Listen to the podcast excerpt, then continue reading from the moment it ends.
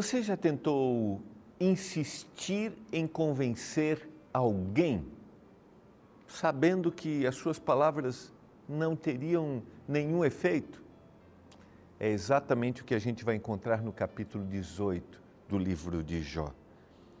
Até quando andarás a caça de palavras? Bildade começa ou continua, retoma o seu discurso, mas continua falando as mesmas coisas, sem efeito nenhum, porque eram palavras direcionadas para a pessoa errada e com a intenção errada. É o que a gente vai analisar hoje no capítulo 18. Que alegria podermos estar juntos mais uma vez, aqui no Reavivados por Sua Palavra. Quero lembrar que esse programa tem a apresentação do pastor Ronaldo de Oliveira, que está num período de recuperação pós-cirúrgico. Ele está bem, logo estará com você. Mas eu estou aí tendo o privilégio de compartilhar esses momentos contigo. O programa Reavivados por Sua Palavra é um projeto mundial da Igreja Adventista do Sétimo Dia, que é a leitura de um capítulo por dia. Que você faça essa leitura de forma atenta, tranquila e observando os detalhes porque são nos detalhes que nós entendemos profundamente o que o texto bíblico quer nos dizer. Se você deseja conhecer mais da palavra, se você deseja conhecer mais da Bíblia, eu não sei se você lê normalmente ou não, mas eu quero oferecer para você aqui o nosso guia de estudos, A Cura do Pecado. Está aqui, ó. Lembrando que você tem três maneiras para pedir o seu guia de estudos. Você pode mandar uma mensagem por WhatsApp, você pode acessar o nosso site ou também você pode ligar para a gente no horário comercial. Então, solicite, receba na sua casa e entenda os propósitos que Deus tem para a sua vida. É gratuito porque os nossos doadores mensais, aqueles que acreditam na mensagem da Novo Tempo, os nossos anjos da esperança, com a sua doação, nos ajudam a produção, impressão e distribuição dos nossos guias de estudos. Então, está aqui à sua disposição a cura do pecado. Quero também te motivar a compartilhar com seus amigos a mensagem da palavra. Por isso, você pode acessar, é, você pode acessar o nosso canal no YouTube e compartilhar ali. Não esqueça de fazer sua inscrição, temos também no Spotify, no Deezer. E eu quero agradecer, de vez em quando eu estou aí passando, né, é, dando uma olhadinha nos comentários, quero agradecer a você que recebe a gente com carinho e você que está com saudade do Pastor Ronaldo, a gente também está, viu? Então, daqui um pouco o Pastor Ronaldo está de volta, mas enquanto isso, vamos juntos compartilhar a palavra. E a palavra, ela tem que impressionar o meu coração inicialmente, e aí eu clamo a Deus para que o Senhor me dê iluminação para quem eu vou compartilhar esta mensagem. Então, ore a Deus, peça sua iluminação e compartilhe a mensagem da palavra com seus amigos, aquela que, ao seu ver, depois de orar, que o Espírito ilumine, vai estar mais adequada à situação que ele está vivendo. Tá bom?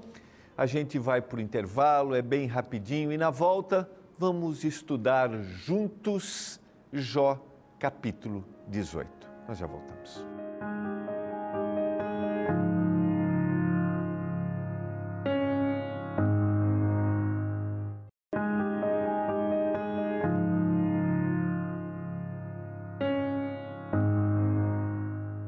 Estamos de volta, você está acompanhando o programa Reavivados por Sua Palavra, nosso projeto de leitura de um capítulo da Bíblia por dia. Muito bom estarmos juntos para a gente estudar, aprender. Se você está passando por aqui pela primeira vez, estamos estudando, lendo capítulos do livro de Jó, que é uma descrição de um personagem que era temente, fiel a Deus e que foi contestado. Ele só disse o inimigo para Deus, numa espécie de convenção: ele só é assim porque o Senhor o cerca, o Senhor dá tudo. E Deus permite que o inimigo atue, primeiro sobre sua família e seus bens. E depois, no segundo momento, ele agora, Deus permite que o inimigo atue sobre sua saúde. E agora começa o seu clamor, suas angústias, e o livro vai se, numa estrutura poética originalmente, vai sendo o questionamento de três amigos, as defesas de Jó, Jó conversa com os amigos, né? E conversa com Deus, são três amigos, um mais velho, que repete o seu discurso, a gente já leu essa retomada dos discursos lá no capítulo 15 e nós falamos um pouquinho que às vezes a gente insiste em algumas coisas que a gente sabe que não tem resultado e quando a gente insiste nisso, a tendência é que a situação fique mais acalorada, fique mais difícil de, de se levar adiante. Quando na realidade os amigos deveriam tomar a posição, né? aqui é muito claro para a gente, de recuar. Tem horas que você não deve levar adiante, até porque você não tem noção de tudo, que é o que acontece com os amigos. Eles não têm noção, eles fazem julgamentos a partir de pressuposições ou a partir de cosmovisões, visões que eles tinham sobre o sofrimento. Ah, está sofrendo porque fez alguma coisa de errado. E quando a gente vai analisar o texto, a gente vê isso claramente. Então ele faz, retomou a sua fala e agora no capítulo 18, Bildade, que é o segundo amigo, vai retomar de novo a fala. E ele vai começar da mesma forma que ele começou lá no capítulo 8. A introdução do discurso dele é igual, olha só, vamos comparar. 18 e 8, capítulo. 18, verso 1. Então respondeu Bildade o suíta: Até quando andarás a caça de palavras? Considera bem e então falaremos. Ó, lá no capítulo 8, ele começou assim: Então respondeu Bildade o suíta: Até quando falarás tais coisas? Até quando as palavras da tua boca será qual vento impetuoso? Até quando você vai continuar? Então, ele começa o mesmo discurso. E vamos analisar esse discurso, porque o discurso em si apresenta algumas ideias que a gente deveria considerar no aspecto assim: ele está tá descrevendo o que vai acontecer com, os, com as pessoas perversas, aqueles que não querem estar com Deus. Então, é uma descrição bem, assim, bem reflexivo, olha, do verso 5 até o verso 6, que a luz vai se apagar para eles, que eles viverão numa prisão, do 7 ao 10, do 11 ao 15, que eles serão perseguidos por aquilo que eles estão fazendo. E eles vão deixar de existir a partir do verso 16 até o verso 21. Agora, eu, eu vou ler alguns versos aqui, porque ele usa aqui a estratégia, é, a arma do medo, né? Então é o seguinte, vou voltar aos primeiros versos, né? Então, primeiro ele começa considerando Jó assim: é, Jó, até quando você vai falar o que não tem sentido? Considera, porque nós somos reputados por animais aos teus olhos. Jó, você está chamando a gente de animal. Você está considerando a gente como animais. E na defesa, Jó diz assim: o que vocês estão falando não tem sentido nenhum. Então Jó está se defendendo. Então, veja só, é o discurso da opressão e da defesa. Oprime e defende. E Jó se sente acuado. E quando a gente se sente acuado, como a gente faz? A gente reage, a gente contesta. E ele está dizendo: se você está considerando a gente como animal. Então ele, ele condena, Bildade condena Jó pela forma, mas ele deveria antes pensar assim: por que, que ele está falando desse jeito? Será que, eu, será que a minha fala está correta? É o que a gente deve considerar, né? Que a gente deve pensar. Porque não importa o que se fala, eu já citei isso aqui, mas é quando, como, como que eu estou falando? E quem é o meu foco aqui? Então, agora ele vai usar a estratégia do medo. Então é o seguinte: é, quando a gente compartilha uma verdade da palavra, vou aplicar isso espiritualmente, a gente é evidente que a Bíblia apresenta que um dia todos nós compareceremos diante de Deus, diante do tribunal. Se a gente vai lá para Mateus capítulo 25, por exemplo, a gente tem uma descrição que um dia todos nós daremos conta e um dia o Senhor vai separar aqueles que fizeram sua vontade e aqueles que não fizeram. Isso é real. Aquilo que a gente semeia, a gente colhe. Agora, a pergunta que a gente tem que fazer é: a estratégia do medo é uma estratégia para a gente fazer com que a pessoa se atine ou se dê conta de que aquilo está correto?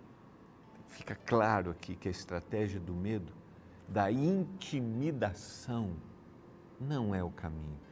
Apresentar verdades da palavra, mesmo que sejam verdades que às vezes sejam difíceis de serem absorvidas, podem ser feitas da forma correta, amorosa.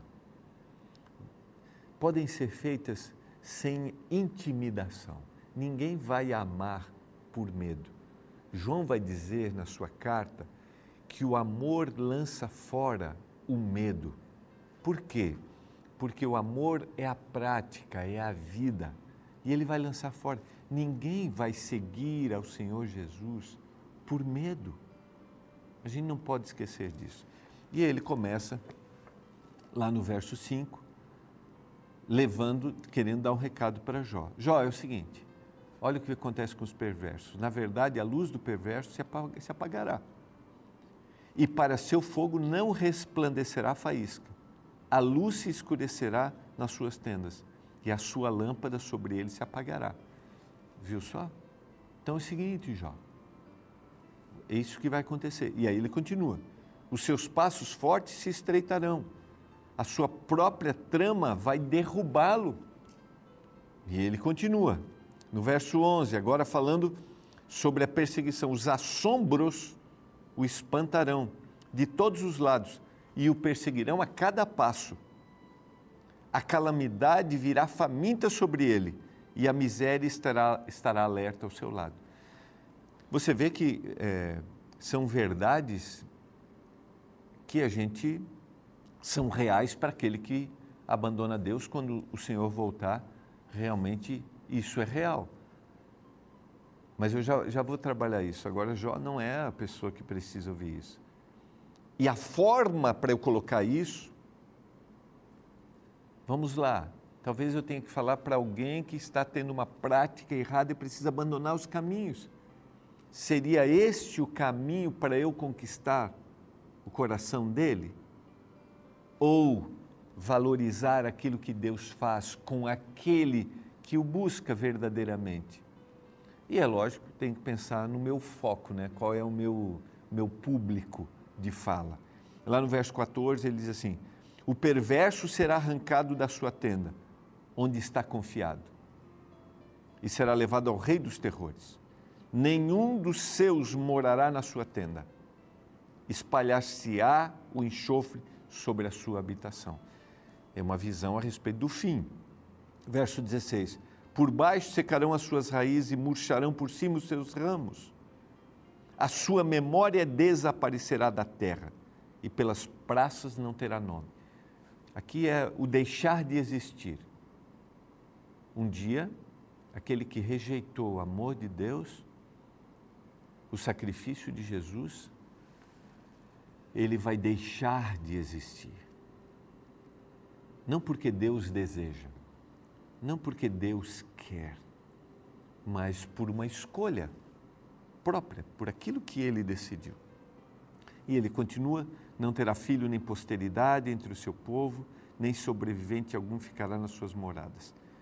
Tais são, na verdade, as moradas do perverso. E este é o paradeiro do que não conhece a Deus, do que rejeitou conhecer a Deus. Ok, está tudo bem, é isso mesmo. Aquele que não amou a Deus, não buscou, Agora, humildade. Jó é seu foco? Jó é a pessoa que precisa ouvir isso? E é essa forma? Não, não é. Logo, toda a minha fala, ou toda a fala de humildade, foi sem sentido. E aqui eu quero considerar dois aspectos e quero deixar como mensagem para a gente gravar. Ao levarmos uma mensagem, ao compartilharmos uma verdade ou ao querermos ajudar alguém que passa por dor, por angústia, por sofrimento, por alguma injustiça, pense no que falar, porque uma mensagem dita para a pessoa errada, mesmo que a mensagem seja correta, perdeu o valor. A mensagem está correta no sentido de, do fim dos perversos, mas é a pessoa errada. Deixou de ser a mensagem. E aqui, só o poder do Espírito para nos dar sensibilidade. Como eu já mencionei, tem horas que é melhor não falar. E se falar, muita iluminação do Espírito para pensar: essa pessoa deve ouvir esta mensagem. Você sabe que quando eu subo para falar de público, ou mesmo quando eu estou aqui na TV, eu fico pensando a diversidade que existe e que a mensagem alcance o coração. Para alguns, talvez hoje, o que eu estou falando, né? Por isso eu tô, tenho procurado trazer princípios que sejam gerais. Então, esse é um princípio da boa comunicação, falar a mensagem adequada para a pessoa correta. Se na mensagem é adequada, mas a pessoa errada, não existiu. E segundo aspecto, que é importante na apresentação da mensagem, a motivação. Por que eu estou falando o que eu quero falar? E vou dizer para você, biudade começa o discurso criando conflito. E quando eu começo minhas falas criando conflitos, minha motivação não é amorosa. E se as minhas palavras elas não vão recheadas, elas não vão não são colocadas com amor, motivação errada. Não havia amor. Logo, era a pessoa errada ouvindo uma, a mensagem não era para ela e segundo, além dessa mensagem não ser para essa pessoa, ela não era uma mensagem com amor. E aqui vem para a gente o exemplo de Jesus. Muitas vezes Jesus teve que repreender, muitas vezes Jesus teve que alertar, muitas vezes Jesus teve que advertir, mas sempre suas palavras foram colocadas com amor. E hoje eu quero fazer um apelo para você. Talvez você tenha que orientar alguém nesse dia. Talvez você tenha que conversar com o seu filho. Talvez você tenha que abrir o seu coração para o seu cônjuge. Talvez você tenha que dizer aquilo que tem trazido insatisfação para você. Você deseja pedir que o Espírito ilumine sua mente para que as suas palavras sejam temperadas com amor? Você deseja isso nesse momento? Eu desejo. Porque se o tempero não for amor, se for o revanchismo, se for a raiva, se for uma a contestação, de forma desequilibrada, não fez sentido. Não fez sentido. Vamos lembrar de como Jesus trataria, como Jesus falaria. Eu quero orar nesse momento para que as nossas palavras nesse dia sejam temperadas com amor, dirigidas pelo poder do Espírito. Pai, mais uma vez, obrigado. Obrigado pela orientação da tua palavra. Obrigado por essa reflexão, que a gente fale a mensagem para a pessoa correta, mas da forma correta, temperado com amor. Que o Espírito nos ilumine para isso, eu clamo em nome de Jesus. Amém. Você deseja que as suas palavras sejam temperadas com amor? Deseja? Então escreve, se você está acompanhando a gente pelo YouTube, coloca aí, eu quero falar com amor, sempre. E a gente se encontra amanhã, aqui, em mais um Reavivados por Sua Palavra. Uma interessante história conta que o menino caminhava com seu pai pelas montanhas do Himalaia. Porém, em certo momento ele adiantou-se, separando-se do pai, e distraído caiu machucando o joelho. Diante da dor e do medo, a reação natural do garoto foi dar um grito: Ai! Sua dor deu lugar à surpresa quando escutou outra voz vindo das montanhas repetindo o que dissera: Ai! Curioso, o menino perguntou: Quem é você? Porém, recebeu como resposta a mesma pergunta: Quem é você? Irritado, então ele gritou: Você é um covarde. A resposta que ouviu foi: Você é um covarde. Frustrado, o garoto olhou para o pai e perguntou o que era aquilo. O pai calmamente respondeu: Meu filho, preste atenção no que você ouvirá. Então o pai gritou na direção das montanhas: Eu te admiro. A voz respondeu: Eu te admiro. Diante do filho aflito, o pai explicou: Filho, o nome deste fenômeno é ego. Ele é apenas a devolução daquilo que você emite. Esta imagem do som pode ser aplicada à nossa vida também. Muitas vezes podemos receber da vida apenas os ecos daquilo que emitimos, recebendo de volta coisas boas ou ruins do que damos para os outros.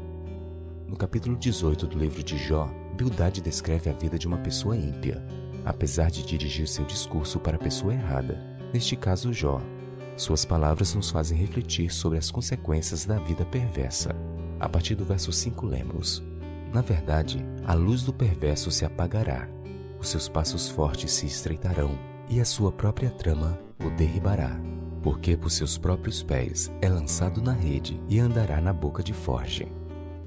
Interessante a metáfora presente neste verso ao se referir ao perverso como alguém que cujos pés os conduzem para a destruição. Você já imaginou a tragédia de alguém que constrói armadilha para si mesmo? Tal indivíduo não pode culpar os outros pelos sofrimentos que o atormentam, pois é Ele mesmo que está plantando as tragédias que está colhendo. Por isso, precisamos sempre refletir sobre a direção para onde nossos pés estão nos levando, pois muitos problemas podem ser evitados com antecedência, sem simplesmente desviarmos o rumo indo para a direção contrária do sofrimento. Afinal, muitas vezes, a dor que nos afeta é apenas o salário do pagamento de escolhas erradas que fizemos. Como bem afirmou o escritor Luiz Fernando Veríssimo, o mundo é como um espelho que devolve a cada pessoa o reflexo dos seus pensamentos e Atos.